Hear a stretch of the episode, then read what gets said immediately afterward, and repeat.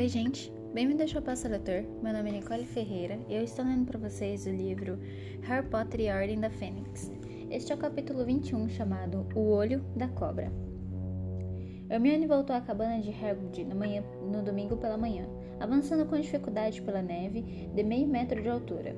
Harry e Rony queriam acompanhá-la, mas a montanha de deveres de casa tornará a atingir uma altura alarmante. Por isso, contrariados, eles ficaram na sala, na sala comunal tentando ignorar os gritos alegres que chegavam lá de fora, onde os estudantes se divertiam patinando no lago gelado, andando de tobogã e, o que era pior, enfeitiçando bolas de neve para voar até a torre da Grifinória e bater com força nas janelas. Oi, berrou Rony, finalmente perdendo a paciência e metendo a cabeça para fora da janela. Sou o monitor, e se mais uma bola de neve bater nessa janela. Ai! Ele recuou com um movimento brusco, o rosto coberto de neve. É o Fred e o Jorge, comentou com amargura batendo a janela. Babacas. Hermione voltou da casa de Hagrid pouco antes do almoço, tremendo um pouco de frio, as vestes úmidas até o joelho. Então, perguntou Rony, erguendo a cabeça quando ela entrou. Como conseguiu planejar todas as aulas com ele? Bom, eu tentei, respondeu ela desanimada, afundando na poltrona ao lado de Harry.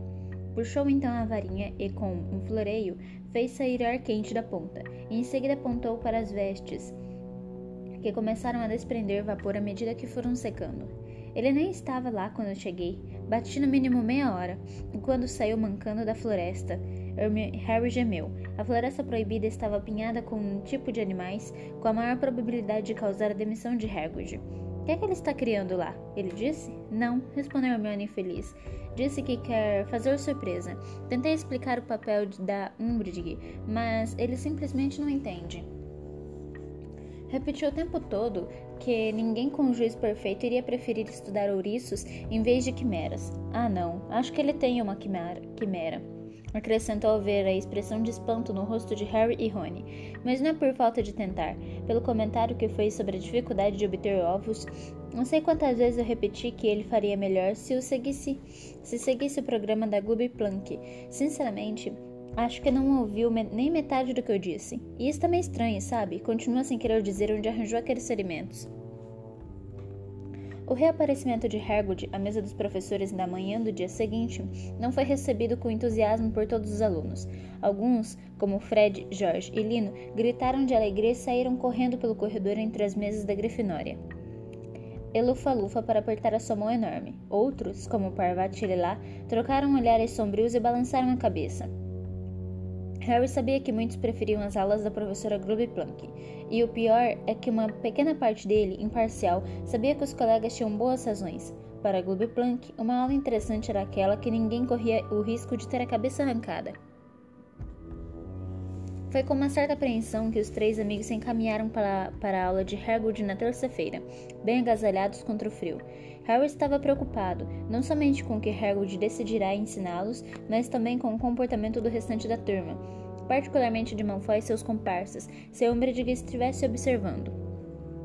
No entanto, a alta inquisidora não estava visível enquanto venciam com dificuldade a neve em direção a Hagrid, que os esperava na orla da floresta.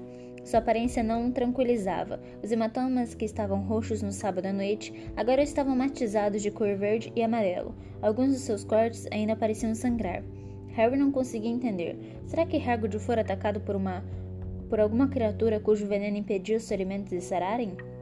E como e como para completar sua figura sinistra, Hagrid carregava por cima do ombro uma coisa que parecia metade de uma vaca morta. Vamos trabalhar aqui hoje, anunciou alegremente aos estudantes que se aproximavam, indicando com a cabeça as árvores escuras às suas costas. Um pouco mais protegidos. De qualquer maneira, eles preferem o escuro. Que é que preferem o escuro? Harry ouviu Malfoy perguntar rispidamente a Grable Goyle, com um indício de pânico na voz. Que foi que ele disse que prefere o escuro? Vocês ouviram?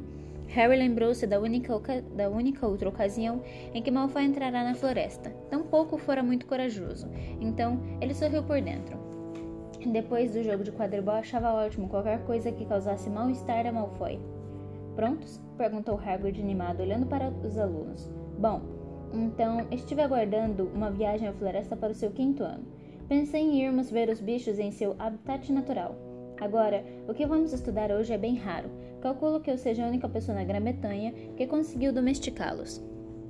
Você tem mesmo certeza de que eles estão domesticados? Disse Malfoy. O pânico em sua voz era ainda mais pronunciado. Não seria a primeira vez que ele traz bichos selvagens para a aula, não é? Os alunos da Sonserina murmuraram concordando, e alguns da Grifinória também pareciam achar que Malfoy tinha uma certa razão. Claro que estão domesticados, garantiu Hagrid fechando a cara e erguendo um pouco a vaca morta para ajeitá-la no ombro. Então, que foi que aconteceu com seu rosto? Quis saber Malfoy. Cuide da sua vida, disse Hagrid zangado. Agora, se acabaram de fazer perguntas bobas, me sigam. Ele se virou e entrou na floresta proibida. Ninguém parecia muito disposto a segui-lo. Harry olhou para Rony e Hermione, que suspiraram, mas concordaram com, com a cabeça. E os três entraram atrás de Hagrid, liderando o resto da turma. Caminharam uns dez minutos até chegar a um ponto em que as árvores cresciam todas juntas, que era sombrio como ano anoitecer, e não havia neve no chão. Com um gemido, Hagrid depositou a metade da vaca no chão, recuou e se virou para olhar os alunos, a maioria dos quais se esgueirava de árvore em árvore em, em sua direção, espiando para os lados nervosamente, como se esperassem ser atacados a qualquer momento. Cheguem mais, cheguem mais, encorajou os Hagrid. Agora eles vão ter, agora eles vão ser atraídos pelo cheiro de da carne. Mas de qualquer maneira, vou chamá-los, porque vão gostar de saber que sou eu.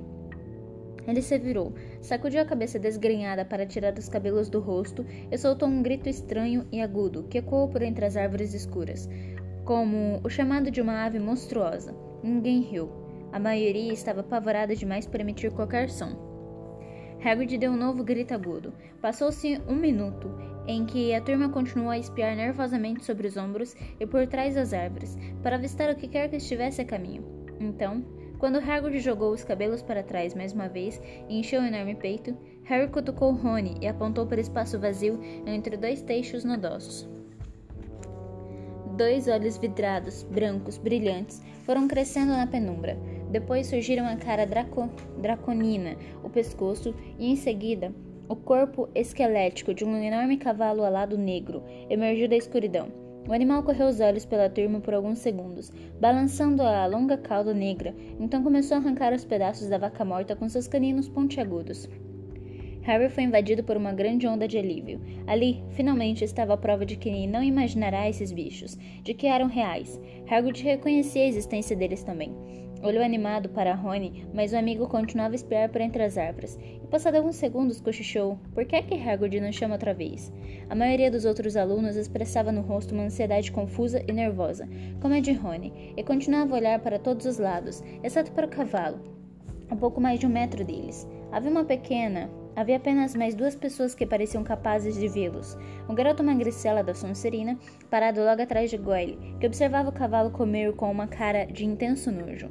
E Neville, cujo o olhar acompanhava o balanço da, cauda, da longa cauda negra. Ah, e aí vem mais um, anunciou Hagrid orgulhoso, quando viu aparecer do meio das árvores escuras um segundo cavalo, que fechou as asas contra o corpo e mergulhou a cabeça para devorar a carne. Agora, levantem as mãos, quem consegue vê-los? Imensamente satisfeito de que finalmente fosse entender o mistério desses cavalos, Harry ergueu a mão. Hagrid fez um aceno para ele. Sim, sim, eu sabia que você seria capaz de vê-los, disse sério. E você também, Neville? E... Com licença, perguntou Malfoy com a voz desdenhosa. Mas que é exatamente que eu devia estar vendo? Em resposta, Hagrid apontou para a carcaça da vaca no chão. A turma inteira contemplou-a com espanto por alguns segundos. Então, várias pessoas exclamaram, e Parvati soltou um grito agudo.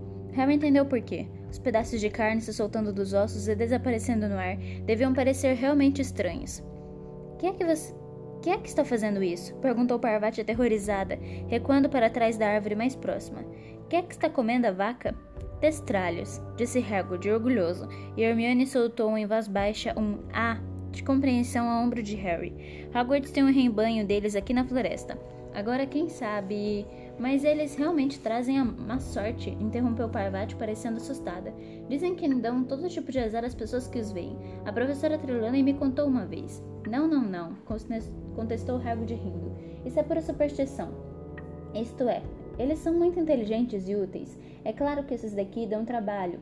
Não trabalham muito, só puxam as carruagens da escola, a não ser que Dumbledore vá fazer uma longa viagem e não queira paratar. E aí vem mais dois, olhem.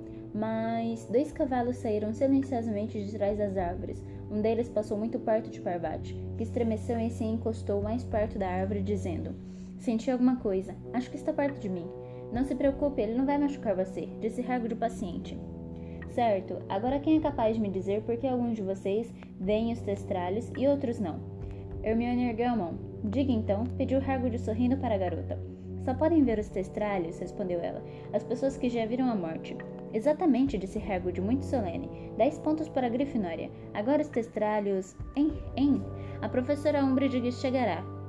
Estava a alguns passos de Harry, usando novamente a capa e o chapéu verdes, a prancheta à mão. Hagrid, que nunca ouvirá um pigarro fingido da Umbridge, olhou com certa preocupação para o testralho mais próximo, evidentemente pensando que ele produzirá o som. Em, em, ah, olá, disse Hagrid, sorrindo ao localizar a origem do ruído.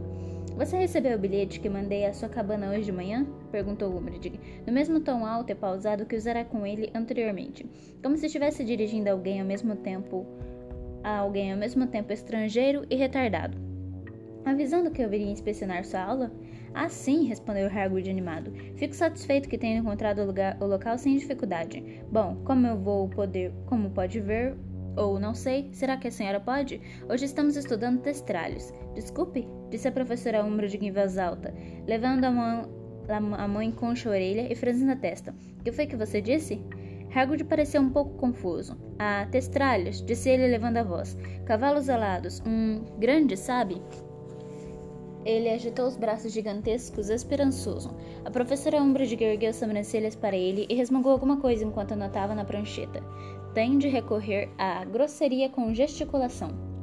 Bom, em todo caso, disse Hagrid voltando-se para a turma parecendo ligeiramente atrapalhado. Hum, quer que eu ia dizendo? Parece esquecer o que estava dizendo, murmurou Umbridge suficientemente alto para todos ouvirem. Draco Malfoy parecia sentir que o Natal chegará um mês antes. Hermione, por outro lado, ficará escarlate de fúria reprimida. Assim, disse Hagrid, lançando um olhar preocupado para a prancheta de Umbridge, mas prosseguindo valorosamente. Eu ia contar a vocês como foi que formamos um rebanho. Então, começamos com um macho e cinco fêmeas, este. Ele deu uma palmadinha carinhosa no primeiro cavalo que aparecerá, de nome Tenebros, Treva. O meu grande favorito, foi o primeiro a nascer na floresta. Você tem ciência, disse Umbridge em voz alta, interrompendo, que o Ministério da Magia classificou os testralhos como perigosos? O ânimo de Harry afundou como pedra, mas Hagrid meramente deu uma risadinha. Os testralhos não são perigosos. Tudo bem, são capazes de tirar um pedaço de alguém que realmente os importunar. Manifesta prazer à ideia de violência, murmurou Umbridge registrando em sua prancheta. Ora, vamos, exclamou Hagrid, parecendo um pouco ansioso agora. Quero dizer, o cão morde se a pessoa o assula, não? Mas os testralhos somente ganharam má reputação por causa dessa história de morte. As pessoas costumavam pensar que traziam mau agouro, não é mesmo? Simplesmente não entendiam, não é? Umbridge não respondeu. Terminou de fazer a última anotação. Então olhou para Hagrid e disse, mais uma vez alteando a voz e anunciando as palavras devagar. Por favor, continue sua aula como sempre. Eu vou andar um pouco. Ela imitou uma pessoa andando. Malfoy, Pansy e Parkinson tiveram acessos silenciosos de riso. Entre os alunos, ela apontou cada integrante da turma e fez e fazer perguntas. Ela apontou para a boca indicando o ato de falar. Hagrid arregalou os olhos para ela, visivelmente incapaz de compreender por que estava agindo como se não soubesse inglês normal. Hermione agora tinha lágrimas de fúria nos olhos. Sua megera, sua megera maligna, sussurrou ela, enquanto Umbridge andava em direção a Pansy Parkinson. Eu sei o que você está fazendo, sua bruxa horrível, pervertida, malévola. Hum, em todo caso, disse Hagrid tentando nitidamente recuperar o fio de sua aula. Então, os testralhos, sim, bom, há muitas coisas boas sobre eles. Você acha? perguntou a professora Umbridge a Pansy, a Pansy com a voz ressonante, que é capaz de entender o professor Hagrid quando ele fala? Tal como Hermione, Pansy tinha lágrimas nos olhos, mas eram lágrimas de riso, na verdade. E sua resposta foi quase incoerente na tentativa de conter o riso. Não, porque, bom, muitas vezes parecem grunhidos. Umbridge registrou a resposta em sua prancheta. As poucas partes são, sãs do rosto de Hagrid coraram, mas ele tentou agir como se não tivesse ouvido a resposta da aluna. Hum, sim. Coisas boas sobre os testralhos. Uma vez que sejam domesticados como este rebanho, as pessoas nunca mais se perderão. Eles têm um espantoso senso de direção, é só dizer, é só dizer onde se quer ir. Supondo que eles consigam ver entender você, naturalmente, disse Malfoy alto, e Pan se desatou um novo acesso de riso. A professora Umbridge sorriu indulgentemente para os dois e se dirigiu a Neville. Você consegue ver os testralhos, Longbottom, verdade? Neville assentiu com a cabeça. Quem foi que você viu morrer? perguntou ela em seu tom indiferente. Meu. meu avô, disse Neville. E o que você, o que você acha deles? Perguntou a professora, indicando com a mão curta e grossa os cavalos, que a essa altura tinham limpado uma boa parte da carcaça até os ossos. Hum, disse Neville nervoso, lançando um olhar a Hagrid. Bom, eles. Ah, tudo bem. Os alunos se sentem demasiado intimidados para admitir que têm medo. Murmurou Umbridge, fazendo mais uma anotação na prancheta. Não, protestou Neville, aborre... parecendo aborrecido. Não, eu não tenho medo deles. Está tudo bem, disse Umbridge, lhe dando palmadinhas no ombro com o que ela pretendia que fosse um sorriso de compreensão, embora parecesse a Harry mais um esgar maldoso. Bom, Hagrid, Umbridge tornou a olhar para ele, falando mais uma vez alta e lentamente. Acho que eu tenho o suficiente para trabalhar. Você receberá. Ela imitou um gesto de apanhar alguma coisa à sua frente. O resultado da sua inspeção. Ela apontou para a prancheta dentro de dez dias. Ergueu os dedos curtos da mão, das mãos e, com um sorriso mais largo e bufonídeo, e bufonídeo que já dera sob aquele gorro verde, ela saiu apressada, deixando Malfoy e Pansy Parkinson tendo acesso de risos. Hermione tremendo de fúria e Neville parecendo confuso e aborrecido. Aquela gárgulha velha, nojenta, mentirosa, deturpadora, explodiu Hermione meia hora depois, quando voltaram ao castelo pelo caminho que já haviam aberto na neve mais cedo. Vocês estão vendo o que ela está tramando? É aquele preconceito contra os mestiços outra vez. Está tentando pintar Hagrid como espécie de trasgo retardado, só porque a mãe dele era giganta. E, ah, não é justo. Na realidade, nem foi uma aula ruim. Quero dizer, tudo bem, se tivessem sido explosíveis, mas os testralhos são bem aceitáveis. De fato, tratando-se de Hagrid, são realmente ótimos. A Umbridge disse que eles são perigosos, lembrou Rony. Bem, é como disse o Hagrid, eles sabem se cuidar sozinhos, retrucou Hermione impaciente. Eu suponho que uma professora como Gulby Plunk normalmente não nos apresentaria a eles antes do Niembs, mas, bom, eles são realmente, eles são muito interessantes, não acham? Como tem gente que pode vê-los e gente que não pode. Eu gostaria de poder. Gostaria? perguntou Harry calmamente. De repente ela fez uma cara de horror. Ah, Harry, desculpe. Não, claro que não. Foi realmente uma burrice dizer isso. Tudo bem, disse ele depressa. Não se preocupe. É de, se, é de surpreender que tanta gente pudesse vê-los, comentou Rony. Três em uma turma. É, Weasley, nós estávamos mesmo imaginando, comentou uma voz maliciosa, sem que fossem pressentidos. Malfoy e Grubble vinham logo atrás, o ruído dos seus passos abafados pela neve. Você acha que se visse alguém sentindo o cheiro deles, você conseguiria ver melhor a Goles? Ele Grubble e Goyle deram grandes gargalhadas a ultrapassá-los, a caminho do castelo, e depois começaram a cantar Weasley é o nosso rei. As orelhas de Rony ficaram vermelho vivo. Não ligue para eles, não ligue, disse Hermione puxando a varinha, executando o feitiço para produzir ar quente, e assim poder abrir mais facilmente um caminho pela neve intacta entre ele e as estufas.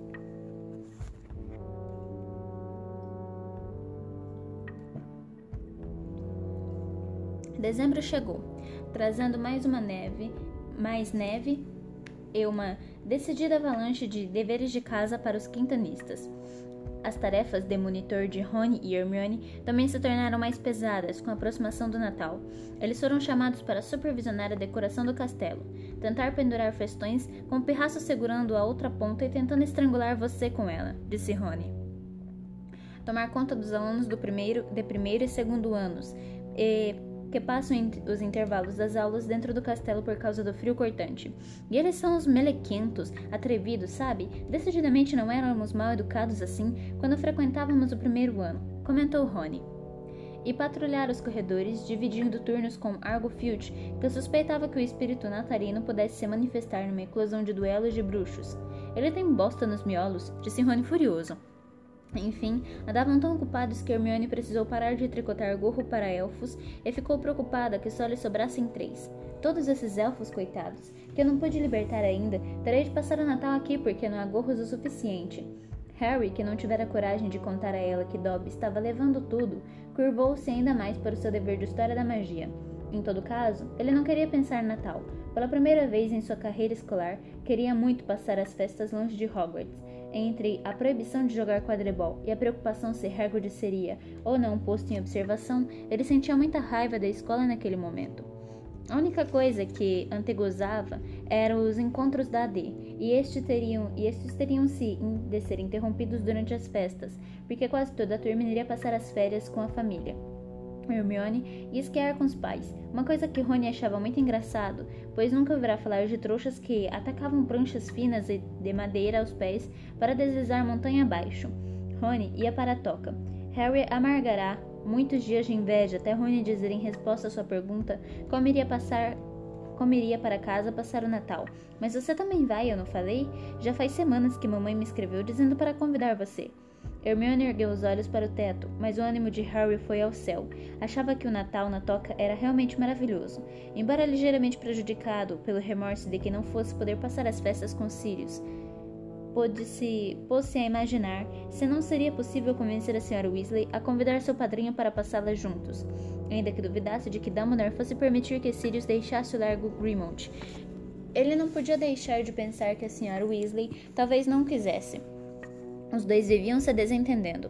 Sirius não entrava em contato com Harry desde sua última aparição no fogo. E embora o garoto soubesse com que, que com a Umbridge em constância vigilância seria insensato tentar se comunicar, não lhe agradava imaginar Sirius sozinho na antiga casa da mãe. Talvez estourando, uma sol estourando solitário saquinho surpresa com um monstro. Harry chegou cedo à sala precisa, para a última reunião antes das festas, e ficou contente de ter feito isso, porque quando os airshots se acenderam, ele viu que Dobby se encarregará de decorar a sala para o Natal. Sabia que, for o elfo, porque ninguém mais penduraria cem bolas douradas no teto, todas com o rosto de Harry Potter e a legenda Harry Christmas. Harry tinha acabado de baixar a última delas quando a porta se entreabriu e Luna Lovegood entrou, com, cara sonha... com a cara sonhadora de sempre. Olá, disse distante, olhando para o que restará das decorações. Então, bonitas? Foi você quem as apendurou? Não, foi Deb, o elfo doméstico. Visgo, disse ela sonhadoramente, apontando para um cacho de frutinhos brancos, pendurados quase em cima da cabeça de Harry. Ele saltou para longe dos frutos. Bem pensado, disse Luna muito séria. Muitas vezes está infestado de narguilés. Harry foi salvo da necessidade de perguntar o que era o narguilés pela chegada de Angelina, Kate e Alicia. As três estavam sem fôlego e pareciam sentir muito frio. Bom, disse Angelina maquinalmente, tirando a capa e atirando a um canto. Finalmente conseguimos substituir você. Me substituir? Perguntou Harry sem entender. Você, Fred George, disse ela impaciente. Temos um novo apanhador. Quem? perguntou Harry depressa. Gina Weasley, informou Kate. Harry boquiabriu-se. É, eu sei, disse Angelina puxando a varinha e flexionando o braço, mas ela é realmente boa. Não se compara a você, é claro, acrescentou amarrando a cara. Mas como não podemos ter você? Harry engoliu a resposta que gostaria de dar. Será que ela imaginava por um segundo sequer que ele não lamentava sua expulsão da equipe cem vezes mais do que ela? E os batedores? perguntou, tentando manter a voz calma. André Kirk, respondeu Alicia sem entusiasmo, e Jukes Looper. Nenhum dos dois é genial, mas comparados aos outros que apareceram, a chegada de Rony, Hermione e Neville encerrou essa conversa deprimente, e cinco minutos depois a sala estava bastante cheia para impedir que Harry visse os eloquentes olhares de censura de Angelina. Ok, disse ele chamando todos à ordem. Achei que hoje deveríamos repassar o que já fizemos até agora, porque é a última reunião antes das férias. E não tem sentido começar nada novo antes de uma pausa de três semanas. Hum, não vamos fazer nada novo? exclamou Zacarias, resmungando, insatisfeito suficientemente alto para ser ouvido por toda a sala. Se eu soubesse disso, nem teria vindo. Então todos lamentamos muito que Harry não tenha lhe avisado, retrucou Fred em voz alta. Várias pessoas abafaram risinhos. Harry viu sorrindo e teve a sensação de, já conhecida de que seu estômago estava despencando, como se estivesse pulado sem querer um degrau de escada. Podemos praticar aos pares, continuou Harry. Vamos começar com a zeração de impedimento durante 10 minutos. Então podemos apanhar as almofadas e experimentar o feitiço estuporante mais uma vez. Todos se dividiram obviamente, obedientemente. Harry fez par com Neville como sempre. Logo a sala se encheu de gritos interminentes de impedimenta. As pessoas ficavam paralisadas por mais ou menos um minuto, enquanto o parceiro olhava a esmo pela sala, observando o trabalho dos outros pares. Depois recuperava os movimentos e era sua vez de azarar. Neville estava irreconhecível, tal seu progresso. Depois de ser recuperado, ter se recuperado três vezes seguidas, Harry mandou Neville se reunir a Rony e Hermione para poder andar pela sala e observar os outros. Quando Cho deu-lhe um grande sorriso, ele resistiu à tentação de passar mais uma vez por ela. Transcorridos dez minutos da azaração de impedimento, eles espelharam as almofadas pelo chão e começaram a praticar mais uma vez o estuporante.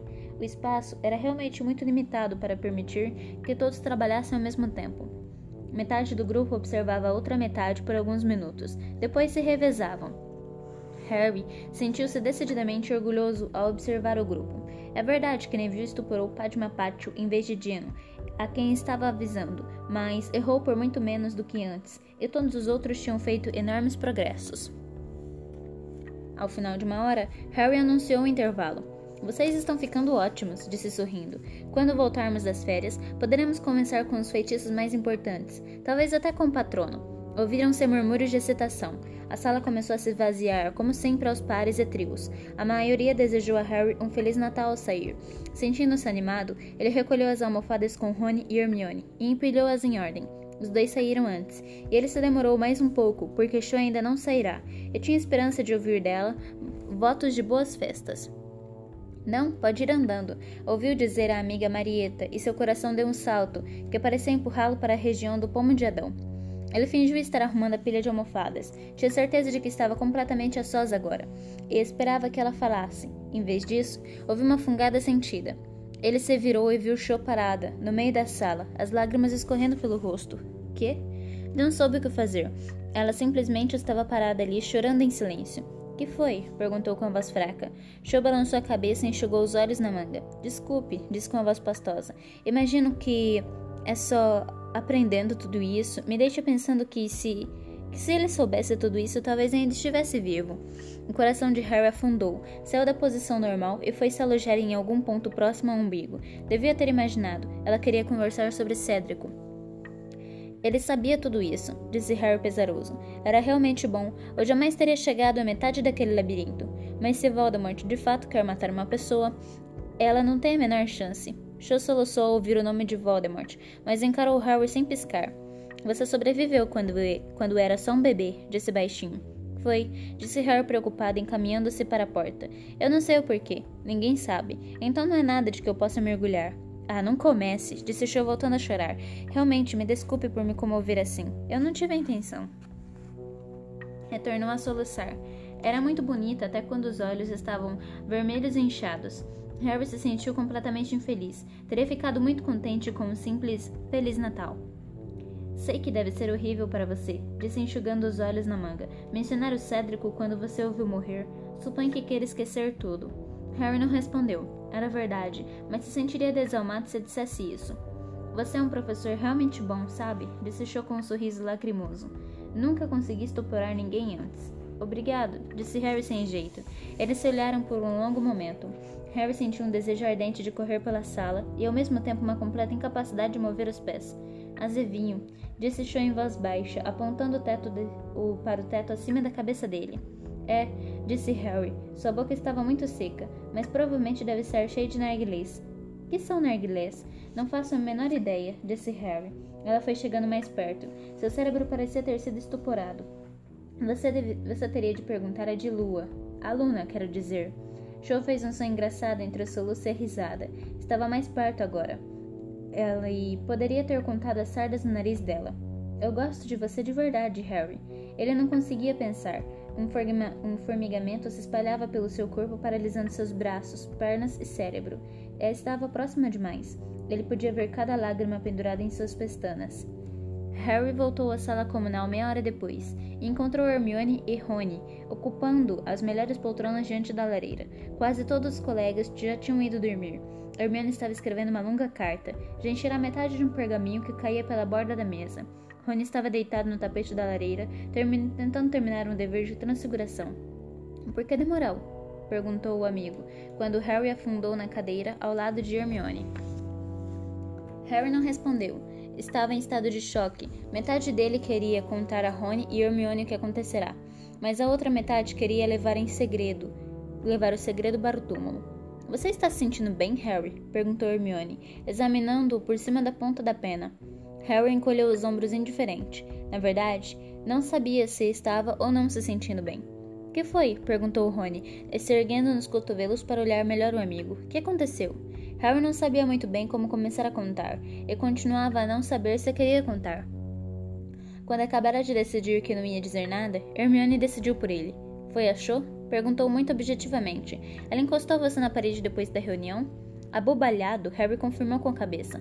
Rony deu risadinhas, só parando quando seu olhar encontrou o de Hermione. Então, a. que é que ela queria? perguntou ele, fingindo displicência. Ela. começou Harry meio rouco, pigarreou e tentou novamente. Ela. Um, vocês se beijaram? perguntou Hermione sem rodeios. Rony se sentou tão depressa que arremessou o suíte inteiro pelo tapete inteiramente alheio ao que fizera. Olhou para Harry com grande interesse. Então, quis saber. Harry olhou de Rony, cujo rosto expressava um misto de curiosidade e hilaridade, para a testa levemente enrugada de Hermione, e confirmou com um aceno de cabeça. Ah! Rony fez um gesto de vitória com o punho e desatou a rir tão estridentemente que, que sobressaltou vários segundanistas, tímidos sentados junto à janela. Um sorriso relutante se espalhou pelo rosto de Harry ao ver Rony rolar pelo tapete. Hermione lançou a Rony um olhar de profundo desgosto e voltou à sua cara, à sua carta. E aí? perguntou Rony, finalmente encarando Harry. Como foi? Harry refletiu por um momento. Úmido, disse com sinceridade. Rony emitiu um som que poderia indicar alegria ou nojo. Era difícil de dizer. Porque ela estava chorando, continuou Harry pesaroso. Ah, exclamou Rony, o sorriso se atenuando em seu rosto. Você é ruim assim de beijo? Não sei, respondeu Harry, que não havia pensado nessa possibilidade e se sentiu imediatamente preocupado. Vai ver, sou. Claro que não é, disse Hermione distraída escrevendo a carta. Como é que você sabe? perguntou Rony rispidamente. Porque ultimamente eu passo metade do tempo chorando, respondeu distraidamente. Chora na hora da comida, no banheiro, por toda parte. Mas era esperar que uns beijinhos animassem, disse Rony rindo. Rony, disse Hermione em tom muito solene, molhando a ponta da pena no tinteiro, você é o legume mais insensível que já tive a infelicidade de conhecer. O que é que você quer dizer com isso? perguntou Rony indignado. Que tipo de pessoa chora quando está sendo beijada? É, disse Harry sentindo um ligeiro desespero. Que tipo? Hermione olhou para os dois com uma expressão no rosto que beirava piedade. Vocês não compreendem como a Cho está se sentindo nesse momento? Não, responderam Harry e Rony juntos. Hermione suspirou e descansou a pena. Bom, obviamente, ela está se sentindo muito triste porque Cédrico morreu. Depois, imagino que esteja se sentindo confusa porque gostava do Cédrico e agora gosta do Harry. Eu não consigo entender de qual dos dois gosta mais. Depois, está se sentindo culpada, achando que é um insulto à memória do Cédrico beijar o Harry. Deve estar preocupada com o que as outras pessoas vão dizer quando começar a sair com ele e provavelmente não consegue entender seus sentimentos com relação a Harry, porque ele, porque era ele quem estava junto quando Cedric morreu. Então tudo isso é muito confuso e doloroso. Ah, e está com medo de ser expulsa do time de quadribol da Corvinal, porque está voando muito mal. O fim de sua fala foi recebido com um silêncio de breve aturdimento, e então Rony falou: Uma pessoa não pode sentir tudo isso ao mesmo tempo. Explodiria. Só porque você tem a amplitude emocional de uma colher de chá, isso não significa que sejamos todos, todos iguais, disse Hermione maldosamente, retomando a sua pena. Foi ela quem começou, disse Harry. Eu não teria. Ela meio que me procurou e no momento seguinte estava derramando lágrimas em cima de mim. Eu não sabia o que fazer. Não é sua culpa, cara, disse Rony parecendo assustado só de pensar. Você tinha de ser legal com ela, disse Hermione, erguendo os olhos ansiosa. Você foi, não? Bom, respondeu Harry, um calor desagradável subindo pelo rosto. Eu meio que dei umas palmadinhas nas costas dela. Hermione parecia estar se controlando com extrema dificuldade para não olhar para o teto. Bom, suponho que poderia ter sido pior. Vai voltar a vê-la? Terei, não é? Temos os encontros da AD, não temos? Você me entendeu, disse Hermione impaciente. Harry não respondeu. As palavras da amiga desacortinavam um cenário de possibilidades assustadoras. Tentou se imaginar indo a algum lugar com o show, Hogsmeade talvez, e passando muitas horas sozinho com ela. Claro, ela estaria esperando que ele a convidasse depois do que acabará de acontecer. O pensamento provocou-lhe um aperto doloroso no seu estômago. Ah, bom, disse Hermione, distante, absorta em outra vez em sua carta. Você terá muitas oportunidades para convidá-la. E se ele não quiser? indagou Rony, que estivera observando Harry com uma expressão incomumente per perspicaz. Não seja bobo, disse Hermione distraída. Harry gosta dela há séculos, não é Harry? Harry não respondeu. Verdade. Gostava de há séculos, mas sempre que imaginava uma cena envolvendo os dois, era uma Cho se divertindo, e não uma Cho soluçando desconsolada em seu ombro. Afinal, para quem é que você está escrevendo, Hermione? Perguntou Rony tentando ler o pergaminho, que agora arrastava pelo chão.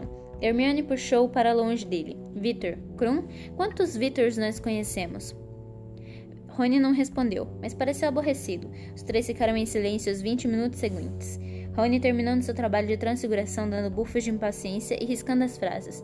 Hermione escrevendo sem parar até o fim do pergaminho, enrolando e o lacrando. Harry contemplando o fogo, desejando mais do que nunca que a cabeça de Sirius aparecesse ali, para lhe dar alguns conselhos sobre garotas mas as chamas foram gradualmente baixando, até só restarem brasas que se desfizeram em cinzas e olhando ao seu redor. Harry viu que eram, mais uma vez, os últimos a se retirarem da sala comunal.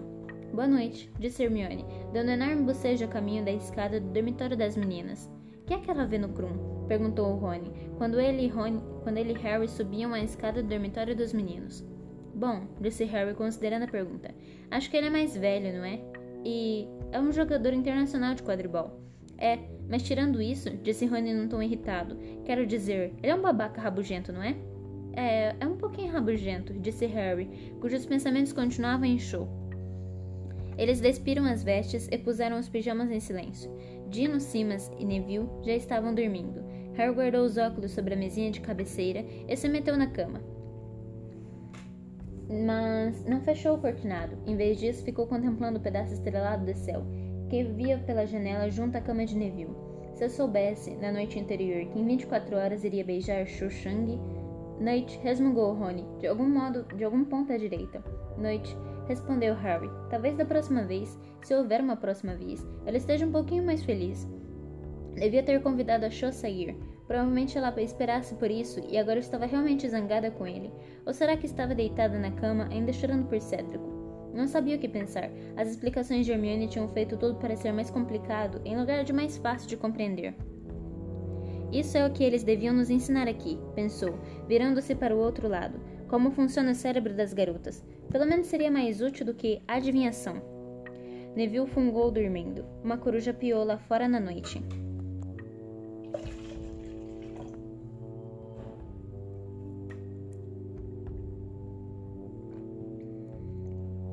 Harry sonhou que estava na sala da AD, de novo na sala da AD.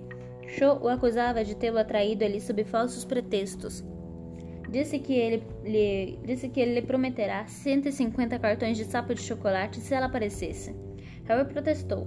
Cho gritava: Cédrico me dava montões de cartões de sapo de chocolate. Olha aqui! E ela tirava de dentro das vestes a mão cheia de cartões e os atirava no ar. Então Cho se transformou em Hermione que disse: Você prometeu sim, Harry. Acho que é melhor dar outra coisa a ela. Que tal sua Firebolt? E Harry protestava que não podia dar a Cho a Firebolt, porque Umbridge a confiscará.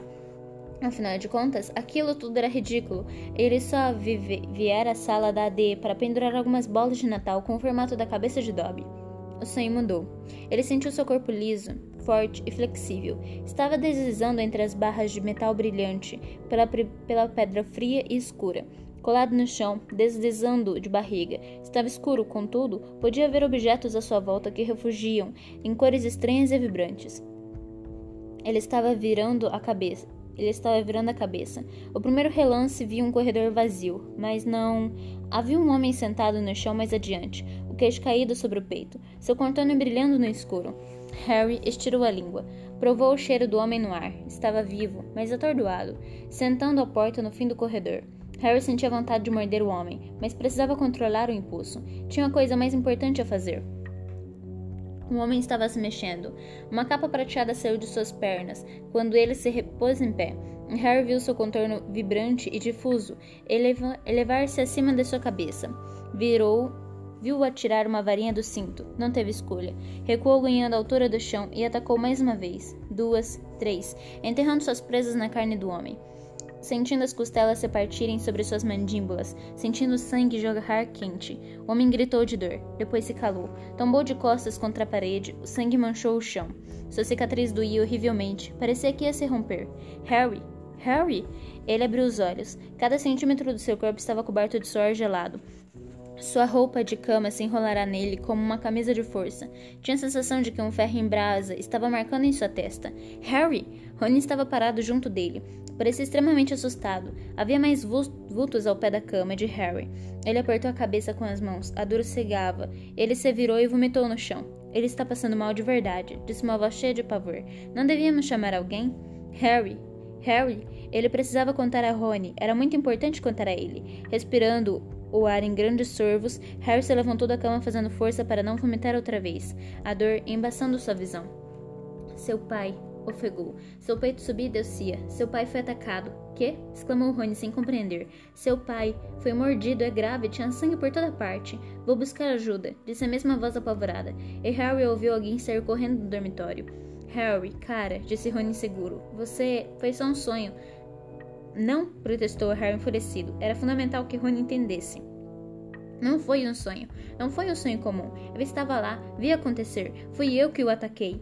Ele ouviu Simas e Dino resmungando, mas não se importou. A dor em sua testa diminuiu um pouco. Embora ele ainda suasse e tremesse febrilmente, ele tornou a vomitar. E Rony deu um salto para trás para sair do caminho. Harry, você não está bem, disse com a voz hesitante Neville. Neville foi buscar ajuda. Eu estou ótimo, engasgou-se Harry limpando a boca no pijama e tremendo descontrolado. Não tem nada de errado comigo. É com seu pai que você tem de se preocupar. Precisamos descobrir onde é que ele está. Está sangrando feito louco. Eu era. Foi uma cobra enorme. Ele tentou sair da cama, mas Rony o empurrou de volta. Ginny e Simas continuavam a cochichar ali perto. Harry não sabia se passará um minuto ou dez. Simplesmente ficou sentado tremendo, sentindo a dor na cicatriz diminuir muito lentamente. Então viu passos apressados subindo a escada e tornou a ouvir a voz de Neville. Aqui, professora. A professora McGonagall entrou correndo no dormitório, trajando seu roupão escocês, os óculos tortos na ponte do nariz ossudo. Que foi, Potter? Onde está doendo? Ele nunca sentirá tanto prazer em vê-la. Era de um membro da Ordem da Fênix que estava precisando. Em nome de alguém que cuidasse dele e receitasse poções inúteis. É o pai de Rony, disse ele, tornando a se sentar. Foi atacado por uma cobra e é grave. Eu vi acontecer. Como assim você viu acontecer? Perguntou a professora contraindo as sobrancelhas escuras. Não sei, eu estava dormindo e então estava lá. Você quer dizer que sonhou com isto? Não, disse Harry zangado. Será que ninguém entendia? Primeiro eu estava sonhando uma coisa completamente diferente, uma coisa boba. Então o sonho foi interrompido. Foi real. Eu não imaginei nada. O Sr. Weasley estava adormecido no chão e foi atacado por uma cobra gigante gigantesca. Tinha muito sangue. Ele desmaiou. Alguém tem que descobrir onde é que ele está. A professora McGonagall olhava para ele através dos óculos tortos, como se horrorizada com o que via. Eu não estou mentindo. Eu não estou enlouquecendo, disse Harry, alteando a voz até gritar. Então, estou dizendo que vi acontecer. Eu acredito em você, Potter, disse McGonagall brevemente. Visto seu roupão. Vamos ver o diretor. E este foi o capítulo 21. Eu espero que vocês tenham gostado. A gente se vê no capítulo 22 chamado O Hospital Astemungus para Doenças e Acidentes Mágicos. Até breve!